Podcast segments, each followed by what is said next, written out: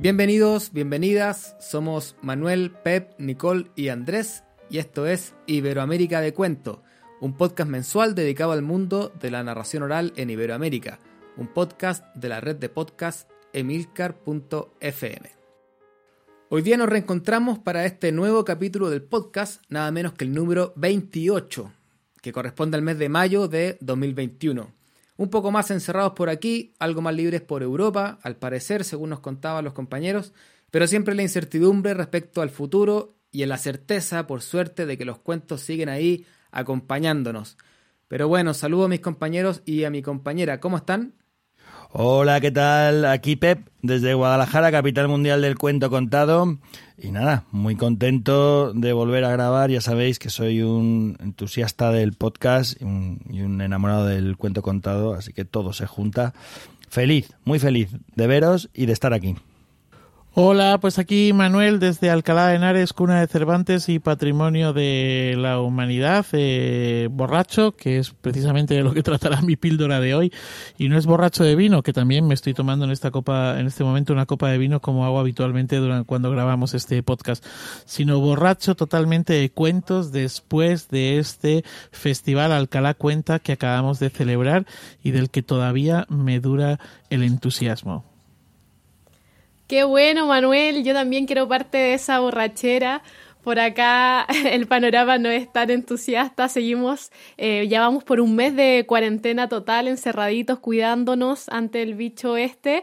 Pero nos acaban de decir que ya desde el jueves vamos a tener algunas medidas un poco más ligeras, que podremos salir a, a la calle un poquito, al menos a dar un paseo. Así que con la esperanza y muy contenta de estar aquí conversando de cuentos y feliz de estar también junto a toda la gente que nos está acompañando a través de sus oídos.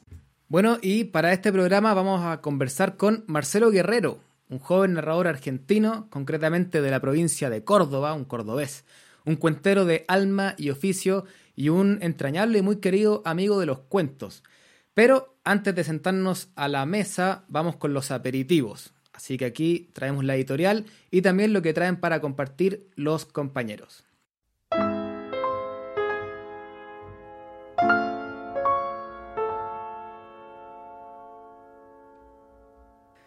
Estamos grabando este programa poco después del 23 de abril, Día Internacional del Libro y la Lectura, y como bien sabemos, esta viene a ser una especie de Navidad de los narradores y narradoras orales, por lo pronto, el mes donde hay más trabajo, en general, más funciones y más interés en los cuentos contados, todavía más incluso que en el propio día de la narración oral que tuvo lugar el pasado 20 de marzo, como bien saben. Tanto en este podcast como en los distintos lugares donde se mueven los cuentistas, siempre nos interesa poner sobre la mesa un asunto relevante, y es que los cuentos contados tienen sentido, valor y razón de ser en sí mismos y no necesariamente como instrumento para lograr otra cosa, como puede ser el fomento lector. Lo que, por supuesto, no quiere decir en ningún caso que los cuentos no puedan incentivar la lectura. De hecho, lo hacen y quizá cuando mejor lo hacen es cuando no es intencionado, cuando el narrador cuenta porque sí, por el cuento mismo, y no pensando en que ese acto lleve a otra cosa. Pero resulta que sí lleva a otras cosas. Por ejemplo, yo recuerdo perfectamente cuando escuché a Oscar Guida, un narrador argentino, contar un cuento de Abelardo Castillo, un escritor que yo desconocía completamente. Me maravillé de esa historia, le pregunté a Oscar por el autor y hoy día es uno de mis autores de referencia y lo recomiendo y gracias a mi entusiasmo otra gente ha comenzado a leer este autor que no era tan conocido en, Chile. Y esto mismo, que es una anécdota pequeña, le ha ocurrido a cientos, miles de personas después de escuchar cuentos de autor de boca de un narrador. Y es que no podemos desconocer que en muchos lugares del mundo, como por ejemplo en España, el cuento contado ha resurgido como una práctica habitual y luego profesional, precisamente gracias al fomento lector. El asunto es en realidad bastante simple. Escuchar cuentos nos recuerda cuánto nos gustan las historias a los seres humanos y desde hace un par de siglos, al menos a nivel masivo, sabemos que las historias se pueden encontrar también en los libros. Como no tenemos siempre enfrente a un narrador o una narradora que nos traiga historias, pues vamos a buscarla a los libros. Yo no tengo a mi lado todos los días a Oscar Guida, pero sí tengo los libros de Abelardo Castillo. Y por eso he comprado sus libros y los he leído, porque amo las historias y porque esas en particular me cautivaron. En definitiva, lo que quiero decir en esta editorial es que el cuento contado no fomenta directamente la lectura, lo que fomenta es el amor por las historias. Y luego cada uno, cada una, las sigue encontrando donde puede y quiere. Si es la lectura, bienvenido sea. Los narradores seguiremos visitando bibliotecas, escuelas y plazas para que eso ocurra y seguiremos celebrando el Día del Libro porque es uno de los eslabones importantes en este péndulo que va y viene interminablemente entre la oralidad, la literatura y otra vez la oralidad. Muchas gracias Andrés, magnífico, como siempre. Te pasaré el cartel de la trigésima edición del Maratón de Cuentos de Guadalajara, que verás que tiene mucho que ver con todo esto que has contado. Ahora yo voy a hablaros brevemente mi pildorita sobre los cuentistas. El folclore, esta disciplina de estudio, mm, tiene apenas 200 años. Y en estos 200 años, sobre todo, se ha centrado en el estudio, en la recopilación, en el análisis de los cuentos contados.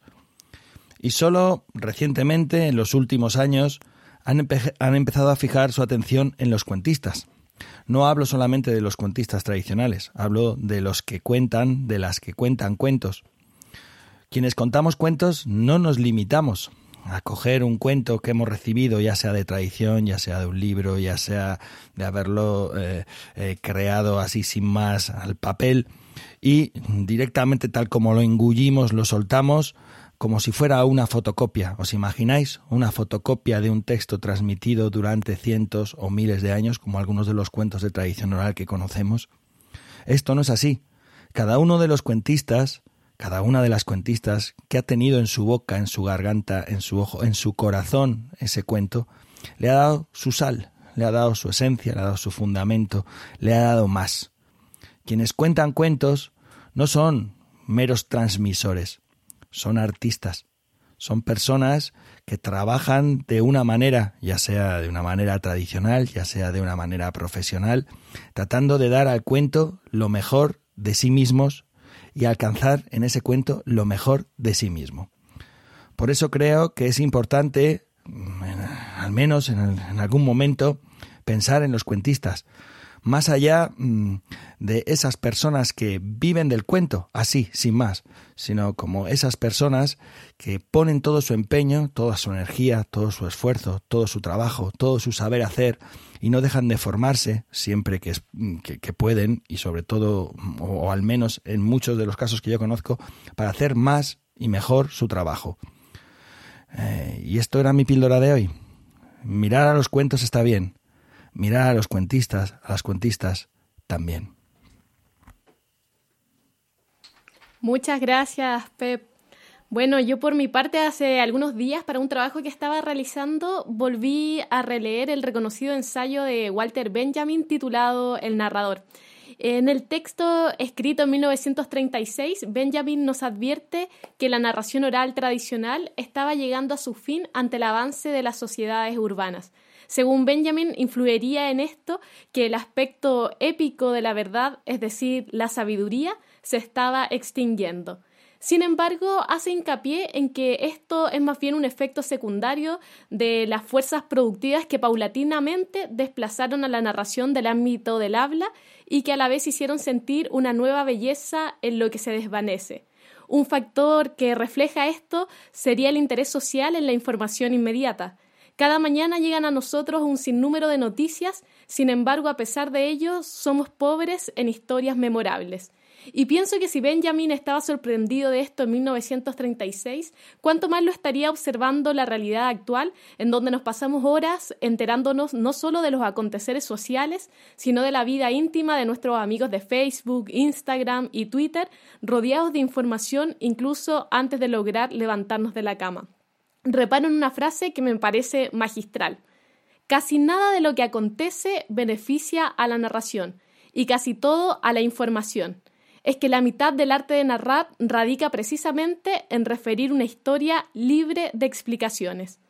Por otra parte, eh, él decía que también había llegado el ocaso del ritmo del trabajo artesanal que sostenía antiguamente el don de contar historias, ya que el arte de narrar siempre ha sido el arte de contar y de seguir contándolas. Y este arte se pierde si ya no hay capacidad de retener los relatos. Y se pierde porque ya no se teje ni se hila mientras se les presta oído. Cuanto más olvidado de sí mismo está el escucha, tanto más profundamente se impregna su memoria del oído. Muchos años han pasado desde la publicación de este ensayo y somos prueba viviente de que a pesar de que el ocaso se aproximó, también la narración oral ha sido resistencia y resurgimiento. Ante la crisis que vivimos los narradores de distintos lugares del mundo producto de la pandemia, me parece un excelente momento para revisar este ensayo, para releerlo y buscar nuevas formas de fortalecer el oficio. Si en algún momento nos vimos acechados por las sociedades urbanas e industriales, más expuestos nos vemos hoy en día ante las sociedades tecnológicas e individualistas. Sin embargo, la, narración ha resistido y esperamos que lo siga haciendo. En Internet pueden encontrar este ensayo bajo la traducción de Roberto Blatt, publicado por Editorial Taurus en Madrid en 1991. Gracias, Nicole. Pues como decía cuando nos hemos saludado, yo estoy todavía con la borrachera. Y digo borrachera y no resaca. La borrachera de cuentos que me ha dejado el Festival Alcalá cuenta en su décimo séptima edición. Hemos podido recuperar para este año la programación que se quedó eh, colgada, totalmente colgada en el 2020, excepto un taller que no se ha podido salvar. Hemos podido contar con las narradoras Inés Bengoa y Virginia Imad y con los narradores Celso Martínez, Celso Fernández, perdón, San Martín, al que tuvimos el gusto de entrevistar ya en este programa, y también a Diego Magdaleno. Y para las sesiones de bebés contamos con la compañía Laboratoria. Ha sido un gusto, un gusto total poder eh, llevar adelante este festival y sobre todo escuchar cuentos, eh, encontrarnos. Eh, a ver, durante todo este tiempo hemos hecho cuentos, esos cuentos confinados, ¿no? Esos cuentos en, en digital. se han ido abriendo las puertas, se ha producido la desescalada también de los cuentos y de algunas actividades culturales, aunque yo sigo reclamando desde aquí hasta nuestro ministro Uribe que haga algo en ese sentido y en otros muchos por la cultura, porque la cultura es segura. Pero lo que sí es cierto es que hemos podido empezar a contar cuentos, pero no sé el resto. En mi caso, solamente he ido a contar cuentos.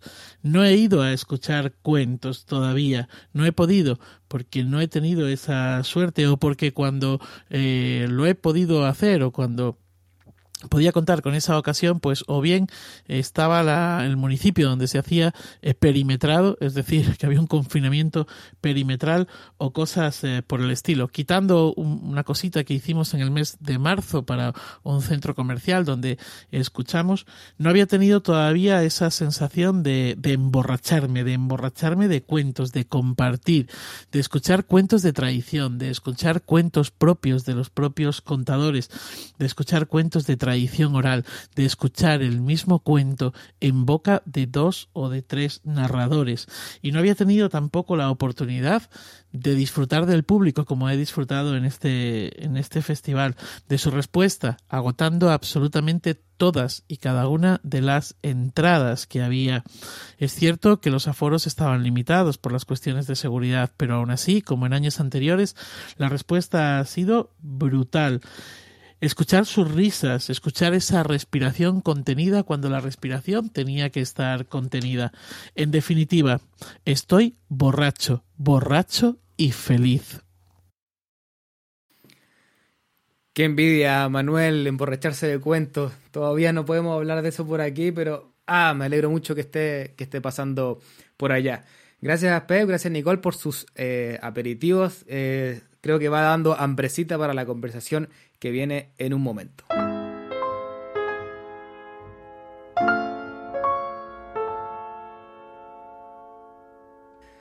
Bueno, y ahora sí, es el momento de dar paso a nuestro invitado de este capítulo número 28, como adelantábamos, Marcelo Guerrero de Argentina. Bienvenido, Marce, ¿qué tal? ¿Cómo estás? Muchas gracias, ¿cómo andan? Qué lindo esta invitación muy contento, muy contento de, estar acá, de poder compartir y poder hablar de cuentos otra vez con, cuenteros, cuenteras y, con una audiencia ahí del otro lado. Bien, contento.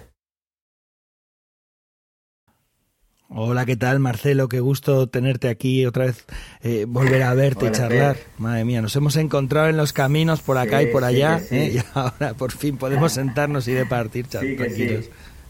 Hola, Manuel, ¿cómo andas? Buenas, buenas. Ahí está. Bueno, yo por ahora, antes de entrar ya en materia, voy a, a, contarles un poco de Marcelo a, todos ustedes que nos, que nos escuchan. Marcelo Guerrero nació en Córdoba, Argentina, como decíamos, y cuenta cuentos por herencia familiar, por amor, como lucha y resistencia. Comenzó su formación en el año 2010 estudiando en las escuelas Dicho y Hecho y Narracuentos. Ha presentado espectáculos en diversos espacios para todos los públicos, tanto en Argentina como en España, Uruguay, Chile, México, Colombia y Bolivia también. Junto a Moria Montaldo ha creado Todo cabe en un jarrito, proyecto cultural rodante del que seguro nos va a poder contar un poco en esta conversación. En el 2018 realizó un homenaje a la escritora Liliana Bodoc, adaptando la obra La saga de los confines, que ha sido convocada a los homenajes oficiales que se realizaron en el país luego de su muerte, esta importante escritora argentina. Y entre otras cosas bien interesantes de la carrera de Marcelo, podemos contar que en 2016 realizó un viaje en bicicleta contando cuentos por la provincia de Córdoba, recolectando historias y relatos de la gente. Bueno, Marce, en realidad un gusto muy grande tenerte en Iberoamérica de Cuento, poder conversar contigo. Y bueno, vamos por el principio, lo que le preguntamos a todos los que pasan por aquí porque nos interesa mucho y se descubren muchas cosas en esta pregunta. ¿Cómo llegó Marcelo Guerrero a contar historias? Bueno, eh, creo que hay un momento particular, un momento justo en el que muchos, muchas eh, nos damos cuenta, descubrimos así como, como, algo instantáneo que queremos ser narradores orales, que queremos contar cuentos. Eh, pero me gustaría contar también como hitos que hubo antes y que me los descubrí después durante, durante toda mi vida que me fueron dando como la, pauta, me fueron confirmando que posiblemente iba a llegar ese momento en que me iba a dar cuenta que quería hacer de, del contar cuentos un oficio, un, arte a desarrollar. Y me acuerdo que cuando iba a la escuela primaria, yo iba a una escuela privada, eh, pero estaba becado, no, no pagaba la, la, cuota, porque no, mis papás estaban sin trabajo y demás. Y claro, mis compañeritos y compañeritas contaban cuando volvían de las vacaciones que habían ido a Disney, que se habían ido al sur de Argentina, que se habían ido a Europa. Y yo tenía que contar que me había ido de vacaciones al arroyo que quedaba ahí a dos kilómetros de mi casa y, nada, no, no, no era, no existía la magnitud para comparar eso. Me quedaba así eh, la fantasía y el poder inventar, y entonces hacía de esas aventuras que siempre ocurrían en un lugar medio difuso, aprovechando quizá esto de que uno no sabe muy bien cuando es muy chico a dónde va. Y, bueno, así que me inventaba historias contando de los lugares y las cosas que había hecho, la mayoría mentira. Pero bueno, en el año 2009 yo estaba cursando la carrera para ser maestro de escuela primaria eh, en ese año fui a una función del festival Cuento Palabra, organizado por Rubén López y Alejandra Oliver. Y en esa función eh, sentí que era la primera vez que escuchaba cuentos. Y, hubo uno en particular de un narrador colombiano, el Marco Mosquera, que, que me fue como, un cachetazo para despertarme y para, y para mostrarme un camino por donde andar. Eh, fue un cuento de tradición oral, un cuento que, duró, no sé, como 40 minutos y en mi cabeza siento que fue el único cuento de toda la noche. Así que después de ese momento eh, averigüé todo para iniciar un taller, pero ese fue el, el clic más, más consciente. Pero, pero bueno, creo que hay muchos otros momentos en que uno después los registra de, esa, de ese darse cuenta de que uno quiere ser cuentero o cuentera. No sé si más o menos se, respondió la pregunta, pero bueno, por ahí, por ahí anda. Hola Marcelo, eh, un placer y una dicha pues eh, encontrarme contigo. No te conozco personalmente como el resto de los compañeros de, de, este podcast de Iberoamérica de Cuento, pero ya iba siendo hora que aparecieras por aquí porque desde luego ellos tenían clarísimo que necesitábamos escucharte y, y, charlar contigo. Así que bienvenido a este, a este podcast y a esta que es también tu casa. Eh, Gracias. Eh, cuando, cuando me planteo qué es, eh, que, cómo son los narradores argentinos, eh, me viene a la cabeza um, alguien que rompe lo que creo que es el estereotipo que tengo en mi cabeza, que sería eh, eh, José Campanari, que vive aquí en España y que, bueno, igual ya ni es argentino o es más, español que argentino o gallego, gallego de Galicia que otra cosa, ¿no? Su manera de, narrar creo que es bastante, bastante diferente a la manera de narrar y ahí es donde voy a este estereotipo que tengo por lo poquito que he visto, ¿no? Que son Ana María Bobo y, y probablemente pues a lo mejor gente seguidora precisamente de esta de esta escuela, ¿no? Donde lo que me encuentro es un narrador o una narradora de cuento literario, ¿no? No te conozco, me he resistido estos días a, a buscarte en redes, a buscar en YouTube, a ver cómo cuenta eh, Marcelo Guerrero, precisamente para poder hacerte esta pregunta, ¿no? ¿Qué cuentas? ¿Cómo cuentas? ¿Cuál es tu repertorio? Eh, es variado. Eh, me gusta mucho la tradición oral, mucho. Eh, los cuentos populares, eh, me gusta mucho la libertad, libertad comprometida con otras cosas, pero libertad al fin que te da la, la tradición oral. A diferencia de cuentos literarios que acá en Argentina y supongo que en otros lugares del mundo también será bastante parecido, que, que comprometen de otra forma, que, que hay una, como una responsabilidad más, más textual ahí, eh, con eso que fue escrito, con eso que se publicó y con eso que fue eh, subido a un altar en muchos casos, con muchos cuentos. Y la tradición oral, eh, bueno, como que tiene otros compromisos, otros compromisos, que me, que me siento más afín. Así que sí, me gusta mucho la tradición oral, eh, cuentos también, algunos cuentos míos, pero también cuento cuentos literarios como buen argentino, porque tampoco es que vamos a andar desmereciendo los estereotipos por ahí, ¿no es cierto? Claro, sí. O sea, los, estereotipos se alimentan porque siguen habiendo reproductores de esos estereotipos, si no, ¿qué, gracia tiene? Bueno, y.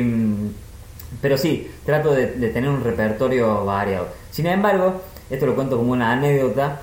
Eh, el primer uno de los primeros festivales eh, que, que, pude, en los que pude participar a nivel internacional, eh, yo, era, yo era muy chico en la narración, todavía muy chico. Eh, afortunadamente tuve la, la, la, posibilidad de participar en México y mm, lo conocí el señor Aldo Méndez, que seguro que alguno de ustedes también lo conoce por ahí un poco y bueno. Y él eh, tuvo la amabilidad de decir, justo cuando me estaban presentando para contar el primer cuento del festival, tuvo la amabilidad de decirle al resto del grupo que nos estábamos ahí, ahora le toca al argentino, vamos a ver qué cuentito literario se cuenta. Así como una bienvenida bien cálida, viste, bien... Espero que se, se sienta la ironía. Pero bueno, porque sí, porque hasta hace unos años, y veo que todavía sigue, está este estereotipo del narrador argentino, la narradora argentina, solo cuenta cuento literario. Sin embargo, eh, eso ha cambiado bastante, está, sigue, continúa ahí en un, en un proceso bastante cambiado. Y también ocurre porque se mira mucho a Buenos Aires. Eh, muchas veces se ve Argentina y uno queda en Buenos Aires y, y, parece que todo sucede ahí, pero no. En muchas otras provincias suceden realidades eh, parecidas, pero también muy, muy variadas, donde se trata de reencontrarse con la tradición oral, con, la, con los cuentos propios y bueno, hay, todo un proceso, además eso, en un país tan grande como, tan grande territorialmente, ¿no? Eh, y tan diverso en culturas también. Así que como para resumir, para cerrar, eh, eso, me gusta tener un repertorio variado donde, donde haya cuentos más o menos de todo tipo. Marce, y bueno, reparando en, tu trabajo también, yo que he tenido el gusto de, verlo, eh, me hacía sentido cuando decías ahora que te gustaba mucho la libertad de la tradición oral, que yo también veo mucha libertad en tu puesta en escena al momento de contar una historia, porque he visto espectáculos tuyos de narración oral pura, digámoslo, así cuando has contado historias sin nada, sin tú no, no, utilizas algún objeto ni nada, solo como desde la viva voz, pero también cuentas historias en diversos formatos como escribiendo cuentos, dibujas cuentos, eh, eh Marce ilustra muy bien también, eh, te he visto cantando cuentos eh, con música, también le haces a la murga, tienes como una serie de talentos que a veces pone a disposición de los relatos, no necesariamente para utilizarlo en la narración oral, pero sí para transmitir cuentos, porque me imagino que lo que te enamoran son las historias y por eso también dibuja historias, escribe historias, canta historias. Entonces quería que nos contaras un poquito de, todo este juego que también haces con los impro cuentos en, en, en, en otras formas, que me cuentes de de cómo ocupas todas estas dimensiones. Pasa que yo cuando sea grande quiero ser como Alecos, entonces por eso tengo que ir, ahí buscando como de todo un poquito. eh, sí, no sé, eh, cuando encontré los cuentos, cuando encontré la narración oral, eh, sentí que era un camino en el que se iban a unir muchos, muchos otros. Eh, muchas maneras de caminar que yo, yo traía ya, eh, como es el, dibujo, como es la música. Eh, antes de dedicarme, de encontrar los cuentos, yo cantaba en, diferentes grupos musicales de folclore argentino. nunca me dediqué ni estudié ni nada, ni lo desarrollé, pero bueno, también dibujo, ilustro y este último año con la cuarentena estuve dibujando bastantes personajes de cuentos, algunos los fui como subiendo las redes, pero como encontrándome ahí con, con, los colores y las formas plasmadas en un papel, como también otra manera de contar. Em, hace unos años también me acuerdo que había hecho un espectáculo que era todo sobre mascotas, pero que eh, dibujaba en el medio, eh, iba haciendo... Eh, algunos dibujos en una, pizarra. Eh, me gusta mucho contar historias cantando, eh, poniéndole música quizás a algunos, algunos poemas populares. Eh, por ejemplo, encontré el, el, poema versionado por Antonio Rubio, el de los piojos y la, boda de los piojos y las pulgas. Me encantó esa versión porque hay un montón de versiones dando vueltas por ahí.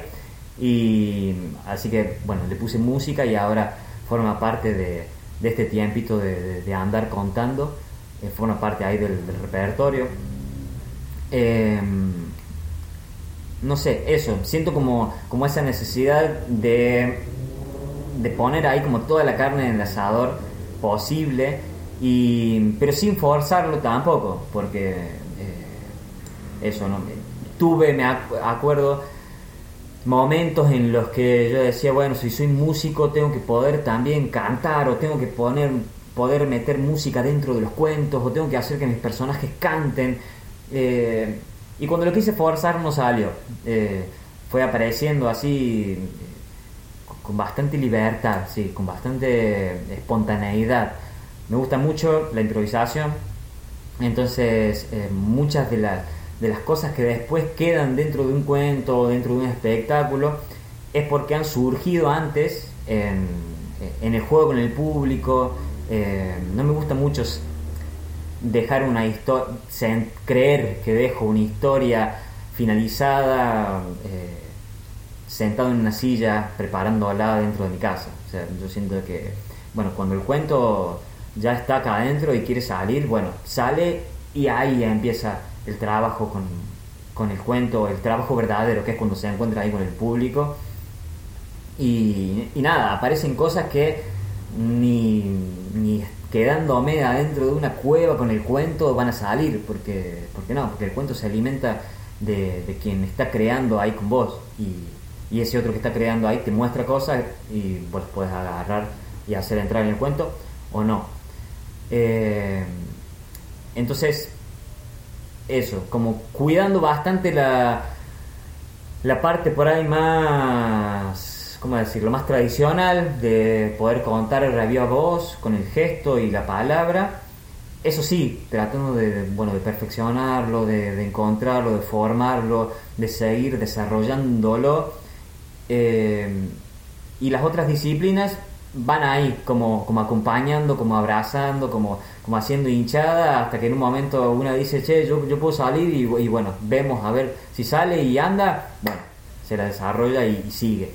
A veces sale y, no, no, pasa nada y bueno, se queda ahí esperando su, su momento para salir. Oye, eh, Marcelo, yo quería aprovechar, eh, porque eres un narrador joven, mm, Aquí Manuel y yo mm, ya peinamos canas, los que peinamos, porque algunos peinan poco, pero todos andamos con canas. Eh, algo, algo, sí. Eh. Eh, pero Nicole y Andrés son insultantemente jóvenes y yo te metería en ese mismo saco.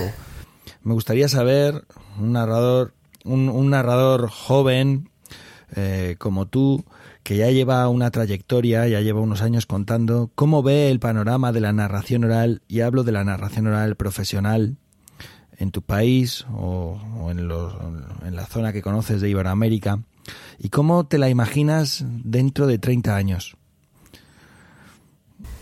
¿Qué pregunta? Es una pregunta... Sí, de ciencia ficción, la segunda parte, pero la, primera no.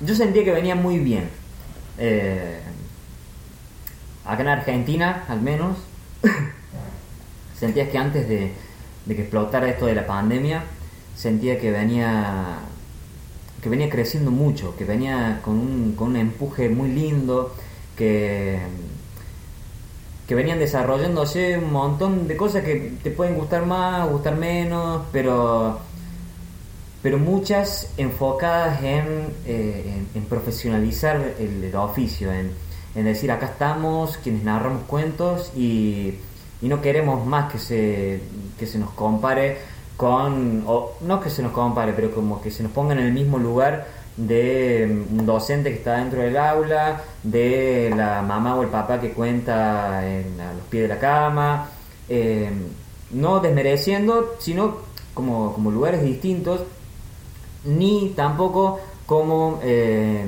un actor que, que, para, bueno, para no, no, no, saber con tanta gente o como para trabajar un poco menos va y cuenta un cuento, sino que estaba teniendo como ese empuje, como, la narración oral, la narración oral escénica, eh, los cuenteros y cuenteras yendo de acá para allá, presentando espectáculos, eh, ganando becas para subsidios, teniendo una visibilidad eh, importante. Y también como rompiendo también un poco, creo, este, este, estereotipo de, del narrador o la narradora de cuentos literarios, o al menos más en el interior. Sin embargo, con la pandemia, lamentablemente la virtualidad nos puso a todos ahí detrás de una cámara y empezaron a pasar cosas que nosotros no imaginábamos eh, pero que lamentablemente le pusieron como un freno a, este empuje que venía teniendo la, la cuentería. Eh, por, muchas cosas, creo que por muchas cosas. Primero y principal, por no poder seguir teniendo espacios de narración eh, compartida con el público, como supongo que habrá pasado también en todos los lugares del mundo donde se cerraron y cancelaron las actividades culturales. Y y bueno, y no sé, lamentablemente, o lamentablemente para mí, quizás eh, el cuento si no tiene el público ahí vivo, ahí del otro lado, el cuento no crece, la narración no, no, no es. Eh, intentamos filmar muchos cuentos durante el año pasado, intentamos hacer algunas movidas virtuales, eh, pero bueno, no es lo mismo y ustedes lo saben, que porque seguramente que la han padecido.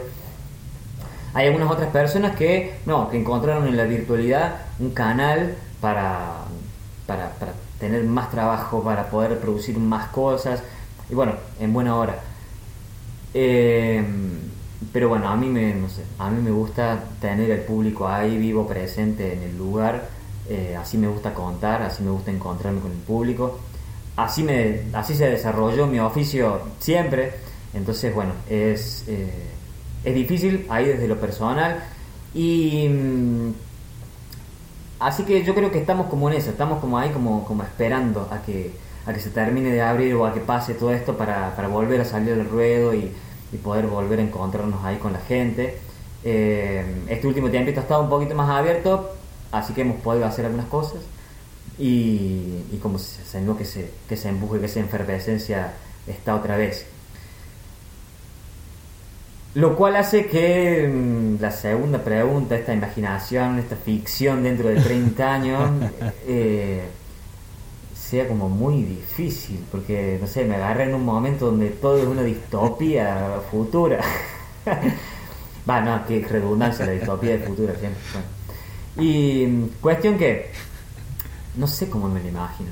Eh, a veces me da miedo, a veces siento que, no sé, llegaremos hasta dentro de 30 años más adelante, no sé, quién sabe. Eh, podremos contarnos teletransportando no, sé, con un holograma y, hacer cosas en vivo ahí sin estar en vivo. No lo sé, no lo sé. Eh, sin embargo, sin embargo, creo que hay algo que, siento que no va a cambiar, que no va a cambiar, o, creo desde lo más profundo, así que no va a cambiar, y que es la magia que provoca el cuento contado eh, ya sea que si lo cuentes a una sola persona, eh, como si fueras a contarlo para 500. Eh, esa magia del cuento contado porque estás enamorado de la historia, esa, esa magia del cuento contado porque crees que en ese cuento hay una clave para ver el mundo que, que a vos te alucinó, crees en ella y la compartís. Esa magia del cuento contado que que quiere, eh, que quiere ser arte ahí vivo, arte ahí en movimiento. Entonces, eh, no, no, sé cómo va a estar el mundo dentro de 30 años, pero por ahí, qué sé yo, eh, haremos caravana nómade, porque el mundo se volvió nómade, o capaz que, no sé, capaz que el, mundo de golpe es tu casa y de ahí ya no puedes salir. no sé, no, no tengo idea.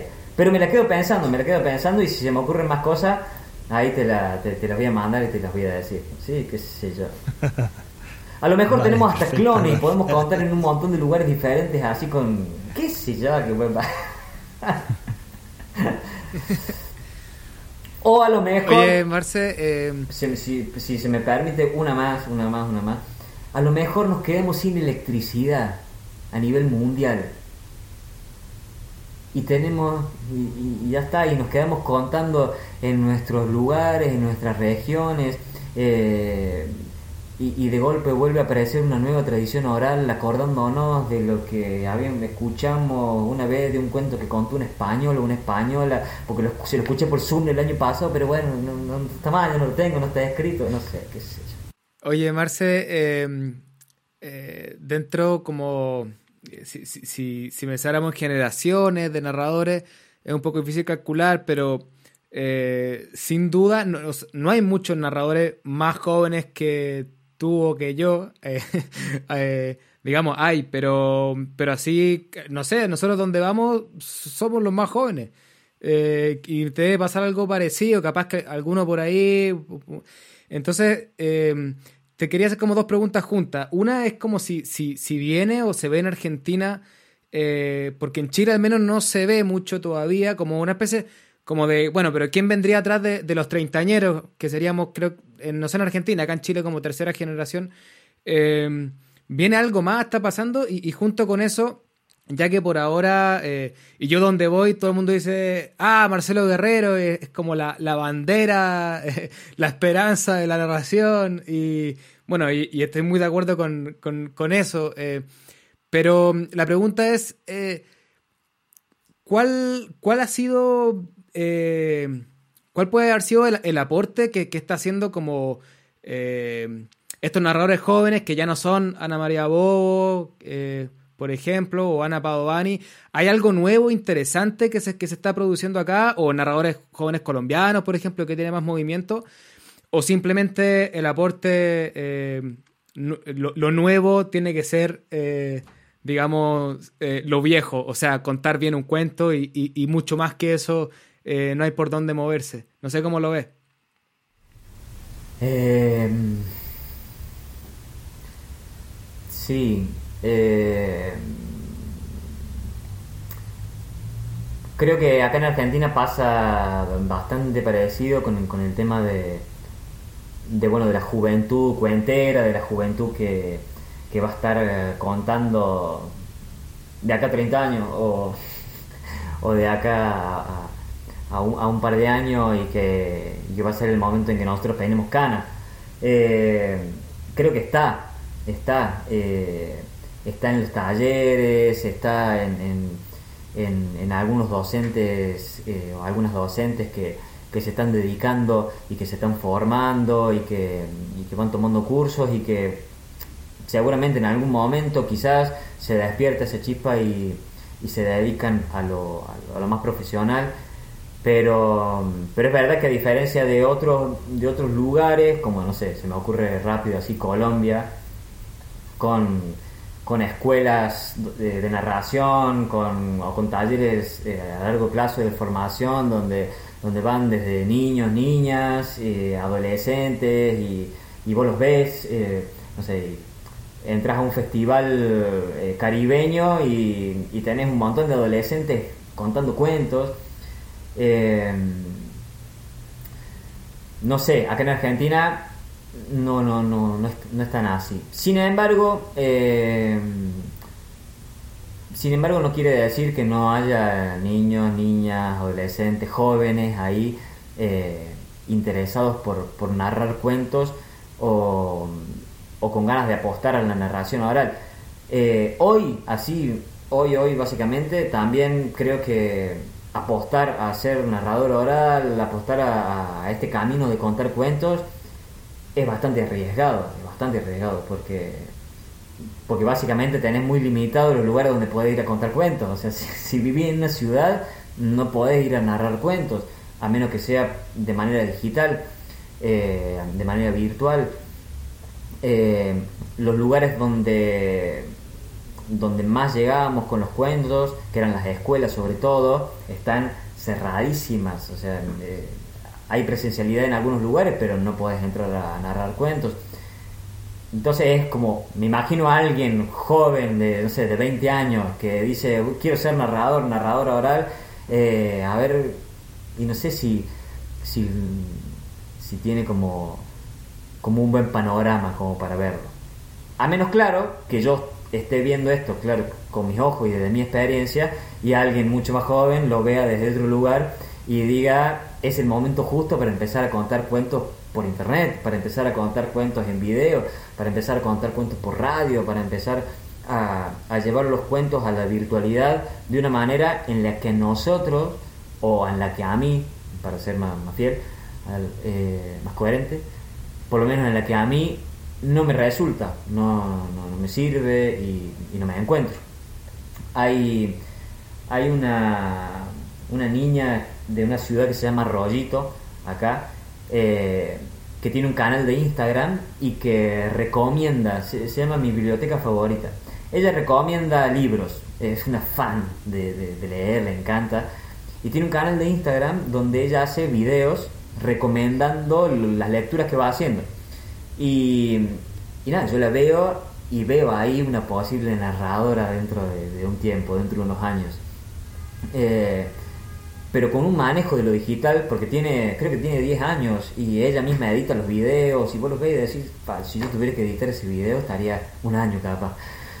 Eh, entonces, eso, eh, creo que, que, la gente está, que, que esos narradores y narradoras están, por más que el panorama que uno puede ver eh, o el panorama que a uno le gustaría esté medio difuso, esté medio ahí, medio, medio extraño y poco, poco satisfactorio para dedicarse a esto.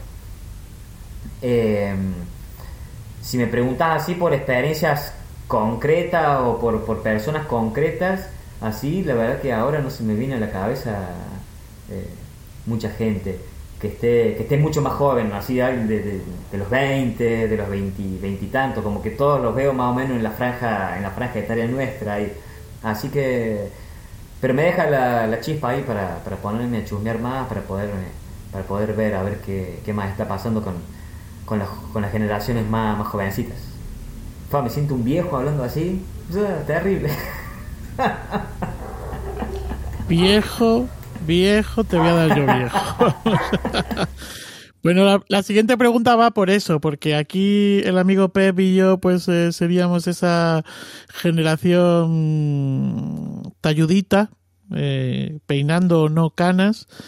Y cuando nosotros empezamos en esto, eh, apenas había eh, textos de reflexión sobre la narración oral y tampoco teníamos eh, donde poder formarnos, es decir, tampoco había eh, escuelas, plataformas, no sé, no había no había mucho donde poder formarnos, ¿no? Creo que tanto Pep como yo y Carmen, mi compañera en Legolas Colectivo Escénico, eh, lo hicimos pues a base de mm, ensayo-error y de ver mucho, de ver, ver mucho, ver cómo lo hacían otras compañeras y otros compañeros y aquellos que, bueno, pues que hoy consideramos nuestros, nuestros maestros, ¿no? Eh, ¿qué, bueno, en primer lugar, ¿qué formación tienes? No necesariamente ¿eh? en narración oral. ¿Qué formación tienes? Si es que tienes eh, una formación en ese sentido.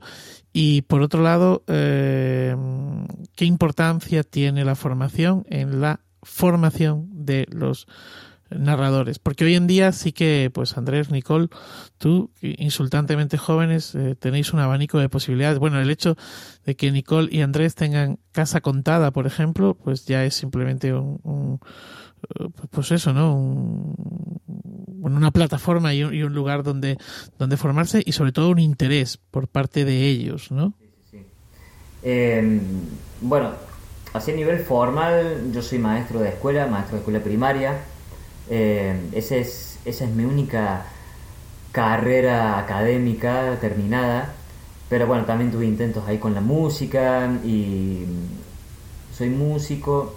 Eh, pero después me formé para narrar cuentos con, con Rubén López y con Alejandra Oliver, eh, dos narradores de acá, que, que, están acá en Córdoba, que mm, en el año 2000, 2007, no, bastante antes creo, bueno, después de los 2000, arrancaron con una propuesta diferente, bastante diferente a la que se venía dando en Buenos Aires, muy ligada al cuento literario, muy, muy ligada a, escuelas más, más, más, duras, por así decirlo, y, que a mí me hizo mucho bien encontrarme desde ese lugar la narración, encontrarme que, a ver, yo venía además de, de ser el contador de chistes de mi escuela secundaria, de, de la, el contador de chistes de la, de la carrera de profesor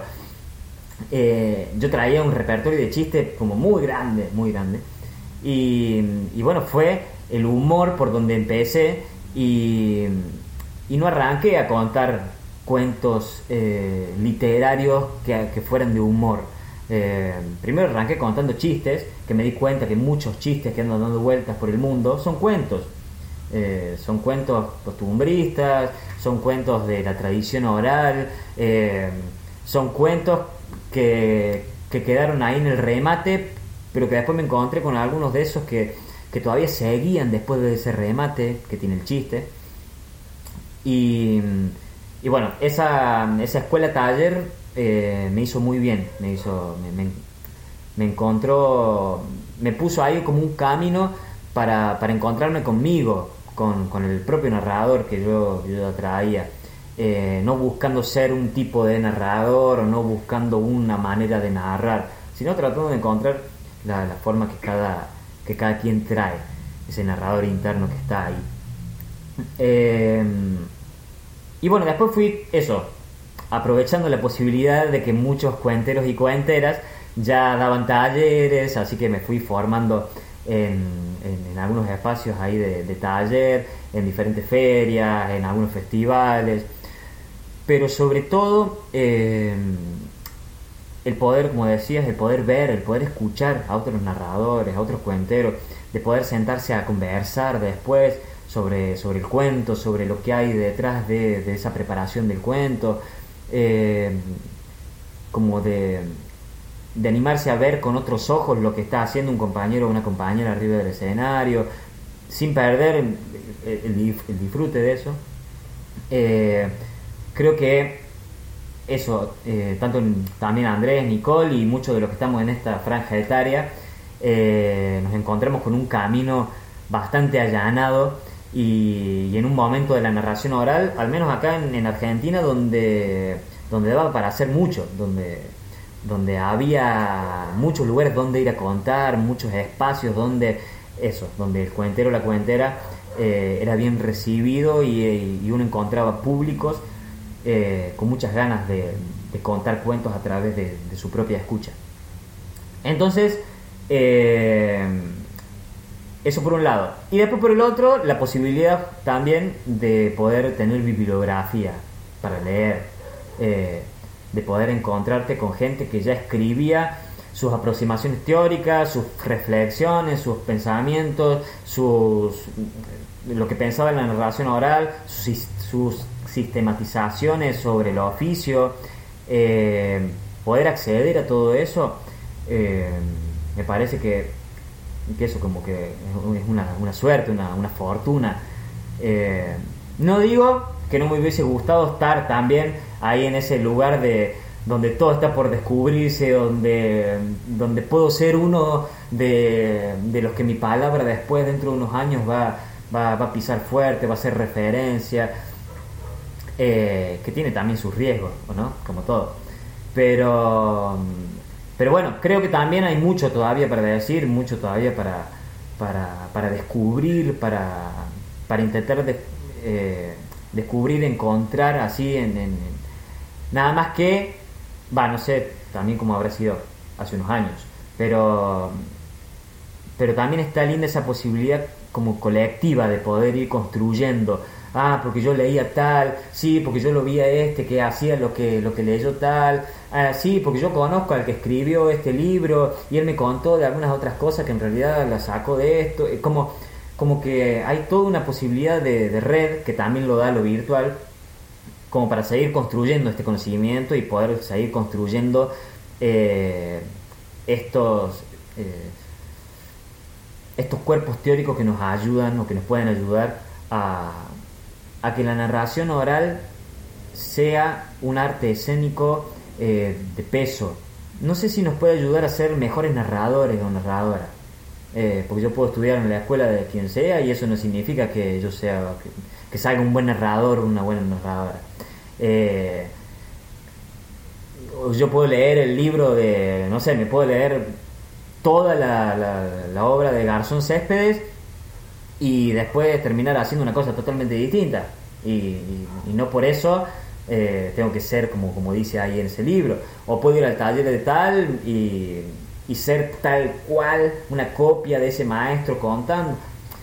Eh, creo que eso, creo que tenemos esa posibilidad de poder seguir ampliando y haciendo más, más grande este cuerpo teórico, práctico de lo que es la narración oral para que, para que nadie ande cuestionando después si es un arte o no es un arte, si es algo que del ámbito íntimo o, no, bueno, como eso, eso es lo que pienso.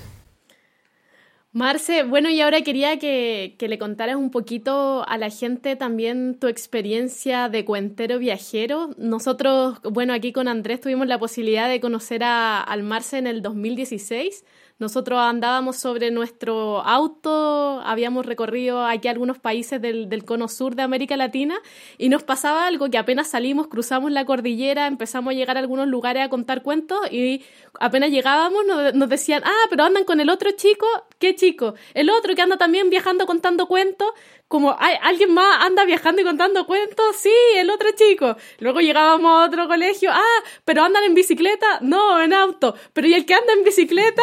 Y decíamos, ¿quién es? ¿Quién anda contando cuentos en bicicleta? Y nos hablaron así en distintos lugares hasta que nos cruzamos en, en Uruguay con, con Marcelo en el 2016 nos conocimos en Uruguay. Bueno, y fue algo muy bonito, andábamos en las mismas con ganas de aprender, cuenteros jóvenes que queríamos ver qué, qué estaba pasando. Eh, pero lo que nos nos planteábamos con Andrés es que nosotros habíamos ya dado una vuelta un poco más grande porque andábamos arriba del auto y Marce iba más lento porque la gente no lo dejaba salir de los pueblos, andaba en la bicicleta y se iba quedando ahí. Entonces me gustaría, Marce, que contaras un poco de, tu experiencia de contar cuentos en bici, qué fue lo que pasó y cómo esa experiencia eh, llevó a cabo ahora tu nuevo proyecto eh, para que también nos cuentes un poquito de eso. Eh, desde ya, ahora me, ya me queda Marcelo Guerrero, el otro chico. Ya está, ya soy ese, me encantó. Así va a llamar mi próximo libro, El otro chico. Bueno, eh, sí, eh, fue mm, el, viaje en bicicleta fue un año y algo más o menos que hice por Córdoba y por, mm, por una parte de Uruguay. fue el viaje en bici. la idea era poder ir, contar cuentos, recorrer, llegar a pueblos, hacer una función, poder escuchar historias que me vinieran, me contaran. Y mm, fue una experiencia bella, fue una experiencia bella, eh, pasaron cosas muy, muy lindas, pero también fue una experiencia muy, muy solitaria, una experiencia muy, eh, muy sufrida desde ese lugar, me costó, me costó mucho. Al punto que eh, a medida que fue avanzando el viaje, se iban reduciendo las, actuaciones, las contadas, eh, arrancó así como con todo y después empezó a mermar, a mermar, pero por, cuestiones más personales y porque eh, un viaje en el que te encontras con muchísima gente, pero que después no tenés ahí con quién compartirlo en la cercanía del cotidiano, sí, me di cuenta que a mí al menos me costaba un montón, era, muy difícil. Hasta que un día guardé la bicicleta y dije, listo, acá termina el viaje. Pero eh, conocí mucho mi provincia, conocí muchísimo mi región, eh, me encontré con, muchas historias vivas ahí dando vueltas, eh, me encontré con, con personas que de otra forma no hubiese conocido, que me contaron historias que no hubiese escuchado, que, escucharon mis cuentos también, eh, personas que era la primera vez que escuchaban cuentos, eh, cosa que vieron que a, todos nos ha pasado esa vez de que ha llegado a un lugar y que te dicen, ay, nunca habíamos escuchado cuentos. Eh", que no creo, o sea, creo que todos escuchamos cuentos de que somos chiquitos, pero bueno, es el cómo se cuentan esos cuentos, me parece que es lo, que, lo lindo ahí. Eh, cómo acercar esos cuentos. Eh, y eso, me, pasaron cosas como muy hermosas, como de, desde llegar a un pueblo y, ver que estaban todos los chicos de la escuela ya en la puerta de la entrada del pueblo, esperándome con globos, como si fuera un famoso, ponele, en un pueblo de 900 habitantes, ¿no? Donde en esos cinco días que estuve me conocí todo el pueblo, ponele. Eh, y esa posibilidad de encontrarte a través de los cuentos, a través de, las palabras, de poder compartir eh, con la gente las historias que te gustan y donde también te comparten después las historias, sus propias historias. De muchos pueblos me fui con un alto así de libros que contaban la historia del pueblo, que contaban la historia de las instituciones del pueblo, que contaban quién era doña Panchita la que hacía pastelitos para la fiesta patronal. Bueno, eh, y bueno, eso, fue eh, un viaje que, me encontró mucho con mi, con mi provincia. Eh, sin embargo, ahora... Oye, Marcelo. No, perdona, te, creí que habías parado. Te, quería preguntar porque dices que no solamente contabas, sino que también te, te contaban ellos. Eh, ¿Cómo es eh, la tradición? ¿Está viva? ¿Oías cuentos tradicionales? ¿Contaban sucedidos, chascarrillos o te contaban otras cosas? que también forman parte de la tradición, pero no forman parte de ese corpus que tan sabroso es para quienes nos dedicamos a contar y a escuchar historias. Eh, sí, lamentablemente no me encontré con mucha tradición ahí dando vuelta. Quizá porque no me encontré con las personas que me tenía que encontrar o, o me encontré con un fenómeno que lamentablemente acá en Argentina eh, ha pasado, sobre todo en, las, toda la región del Río de la Plata, eh, en gran parte de Córdoba, que es el, el tema que el, libro y el texto escrito eh, vinieron a, a, poner un estatus en las historias que hizo que la tradición oral quedara eh, a un costado, sumado a muchas decisiones políticas eh, de aniquilación del indio, de aniquilación del gaucho, eh, y además de una exaltación de, la literatura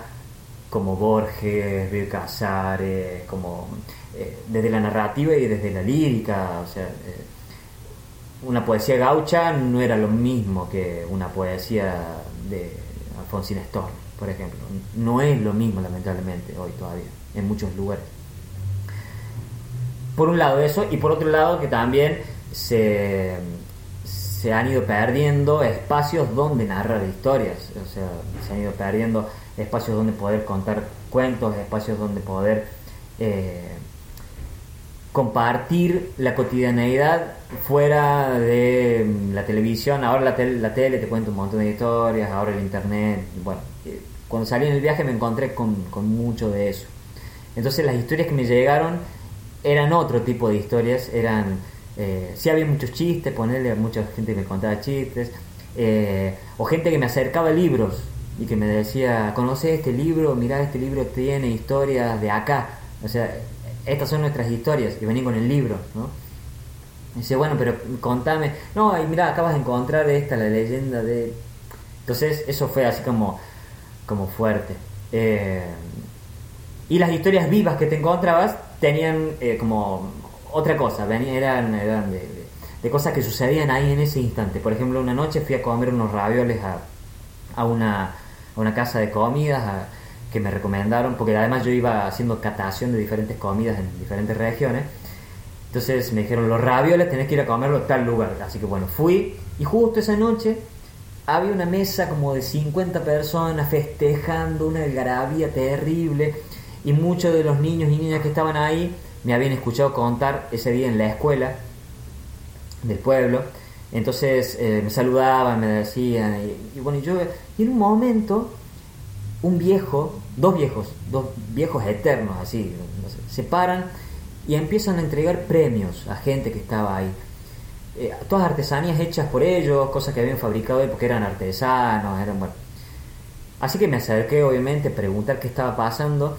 Y la cuestión era que esos dos viejos habían intentado hacer un último ascenso a un cerro, al cerro más alto que tenemos en Córdoba, que se llama el Champaqui, y, y, les había ido muy mal, o sea, muy mal, casi se mueren arriba en el cerro porque eran viejos alpinistas, pero ya, ya no estaban para subir. les fue muy mal, casi se mueren, entonces eh, las personas que estaban ahí eran sus familias, los rescatistas que habían ido a salvar a estos dos viejos, eh, y otra gente amiga y demás. Así que estos señores, eh, muy, muy de otro siglo, totalmente así de otro siglo, muy vestidos con, traje, pero con unos rostros, unas facciones así que, que contaban ya, de verlo ya estaban contando, sin, sin que hablar ya te contaban cosas. Y estaban entregando estas reliquias eh, hechas por sus manos, un bastón para escalar, una bota eh, para, para, guardar bebida hecha de cuero, eh, diferentes herramientas de alpinismo que podrían ser parte de un museo, con cartas y con licores hechos por ellos, artesanales también, a cada una de las personas que habían participado del rescate y justo esa noche estaban juntando a celebrar todo eso. Eh, así que ellos me contaron la historia, después me contaron cómo fue todo el rescate. Eh, los dos viejos armaron toda una rueda para que para juntar en una vaquita plata para mi viaje. Como ese tipo de historias así me fui encontrando, eh, como, como eso, como hechos que, que quizás yo los podría armar como un cuento, quizás en este momento haya gente que esté contando cómo fue la vez en que rescataron esos dos viejos ahí del Cerro Champaquí antes que, antes que se murieran allá arriba. Eh, así, así fue el mucho, de eso hubo mucho en el viaje, sí, sí. Oye, Marcelo, y ya para terminar. Perdón, perdón, ¿puedo decir Eh, algo así como rápido? eh. así porque era la otra parte de la... Hombre, claro. Mm, ahora estamos con María, mi pareja, en un proyecto eh, distinto. También viajero, estamos viviendo en un motorhome, en una camioneta, y estamos recorriendo por ahora la provincia, porque mm, por afuera está bastante complicado. Otra vez Córdoba, es difícil salir de Córdoba, ¿vieron? Eh, recorriendo la provincia, eh, parando en diferentes pueblos, ciudades, donde se puede también, por esto del COVID, con espectáculos de cuentos, con eh, una biblioteca móvil que la estamos abriendo, la- con nuestros propios libros, porque estábamos hartos de que nuestros libros estuvieran guardados en cajas en estos años de estar viajando, viajando. Así que estamos haciendo eso, biblioteca móvil y funciones de cuentos. Eh, hay algunos talleres ahí dando vuelta. El proyecto se llama Todo cabe en un jarrito, eh, en honor a, a un cuento de Laura de Betach y también a un dicho que dice todo cabe en un jarrito si se sabe acomodar, porque el motorhome que tenemos es muy chiquitito. así que así que en eso seguimos ahora, otra vez en, la, apuesta nómade de, de contando cuentos. Sí. Oye, que solamente brevemente eh, decía al principio en la presentación Andrés que estabas también en un proyecto con los cuentos de eh, Berta Vidal de Batini. No sé si fue en la presentación o en la preparación que hicimos del podcast. No sé si breve, breve, brevemente nos puedes comentar algo, porque estos seis tomazos de cuentos recogidos en Argentina son un tesoro que Así tenéis es, allá. la Berta, una viajera que estuvo durante 30 años recorriendo Argentina buscando cuentos, cuentos populares de la Argentina, así se llama la obra, una de las obras, Cuentos y Leyendas Populares de la Argentina, que son 10 tomos, no son 6, son 10, eh, que están en digital en la Biblioteca Cervantes, creo que están los 10 tomos ahí para descargar. Y lo maravilloso de esto es que ella, eh, así como los escuchó, así los escribió. Eh, son todas versiones orales ahí esperando que alguien las escuche con los ojos para poder continuar y seguir contando. Y esa es eh, la idea que tenemos con, con María. Estamos armando ahí un proyecto para presentarlo a una beca que ojalá salga y si no lo haremos igual. Eh, de poder armar un espectáculo con cuentos de esos 10 tomos, eh, tomando esas versiones, eligiendo los cuentos, porque son como 3.000 do- más de 3.200 cuentos los que hay ahí, un, corpus gigantesco recogido en 30 años por una mujer en la época de los años de los 30 a los años 60, 70 más. Y, pero bueno, la idea es armar un espectáculo con algunos de esos cuentos, eh, haciendo nuestras versiones, pero tomando esas versiones que están ahí como latentes esperando. Eh, y también un poco como una idea de hacer más visible a Berta, hacer más visible su obra, que la- porque lamentablemente acá muchísima gente no la conoce, no tiene idea de quién es. Incluso mucha gente que se dedica a contar cuentos todavía no sabe, no sabe quién es. Eh, y así bueno, ahí es- estamos en eso, estamos leyendo mucho, investigando mucho, buscando la forma de la forma de, de esto, de, de qué va, de qué va, de qué va a salir. Pero es una obra que cuando uno se la encuentra y la conoce, se apasiona muchísimo porque, porque están ahí, eh, además que están muchísimos cuentos que vienen de la tradición europea, eh, pasados por eh, elementos y por, por formas de contar propias de, de- la gente de acá, de cada región, historias de más, mucho más regionales, mucho más tradicionales de acá, de la, de la Argentina, tomadas que venían de eh, culturas aborígenes, bueno, hay como de todo, de todo un poco, así que es también una invitación a que busquen a Berta Elena Vidal de Batini y se encuentren ahí con, su obra. No, sin duda. Uno de los, de los tesoros que hay de, recopilación por este lado, bueno, Además, son muchos cuentos que, que, traspasan la cordillera, ¿no? Eh, cuentos que, que, también sentimos como propios.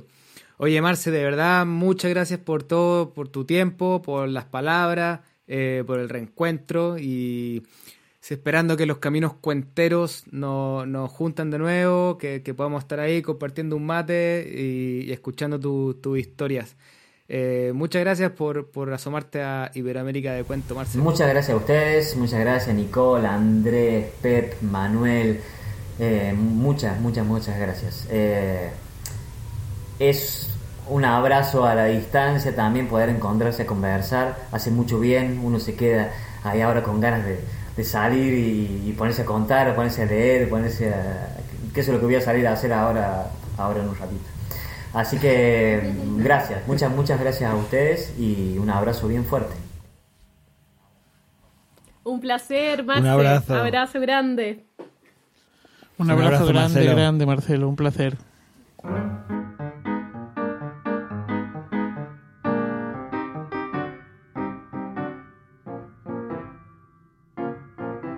Gracias compañeros, compañera, por este ya noveno programa de la tercera temporada de Iberoamérica de Cuento y ahora les comparto la, palabra a ustedes para, para despedirnos. Bueno, pues nada, ha sido un placer auténtico compartir este ratito de cuentos y de palabra eh, contada y, nada más, un placer absoluto desde Alcalá de Henares, eh, Manuel, Manuel Castaño de Legolas Colectivo Escénico. Como siempre, un placer el reencuentro, hablar de cuentitos, juntarnos aquí desde, desde nuestras casas y muchas gracias a todos los que nos están acompañando por sumarse a esta conversación también. Pues muchas gracias, un placer enorme. Yo estoy feliz porque aquí hemos empezado a contar ya hoy mismo, antes de empezar a grabar, he tenido cuatro funciones con un montón de niños y niñas en un cole. Quería decirlo porque es que sé que compartiréis la alegría conmigo. Estoy agotado, feliz y encima esta guinda ha sido magnífico. Muchas gracias. Disfrutad de estos días hasta el próximo podcast. Ya sabéis, un abrazo desde Guadalajara, capital mundial del cuento contado. Les recordamos que esto es Iberoamérica de Cuento, un podcast mensual dedicado al mundo de la narración oral en Iberoamérica, realizado por Manuel Castaño de Legolas Colectivo Escénico desde Alcalá de Henares, Pep Bruno ya lo decía desde Guadalajara, España, y Nicole Castillo y Andrés Montero, quien les habla y que también fue el coordinador de este programa, de la compañía La Matriosca de Santiago de Chile. También les recordamos que Iberoamérica de Cuento forma parte de la red de podcast de emilcar.fm y que pueden consultar y comentar todos nuestros contenidos en las plataformas más importantes de podcast y en emilcar.fm slash de cuento, donde tienen acceso a nuestras cuentas en Twitter y en Facebook. Como siempre, muchas gracias a quienes nos ayudan a hacer esto posible, a los narradores y narradoras invitados, en este caso a Marcelo, también a Jota que nos ayuda con todo el montaje de los audios y a Joan por la música. Muchas gracias y nos encontramos para el próximo capítulo.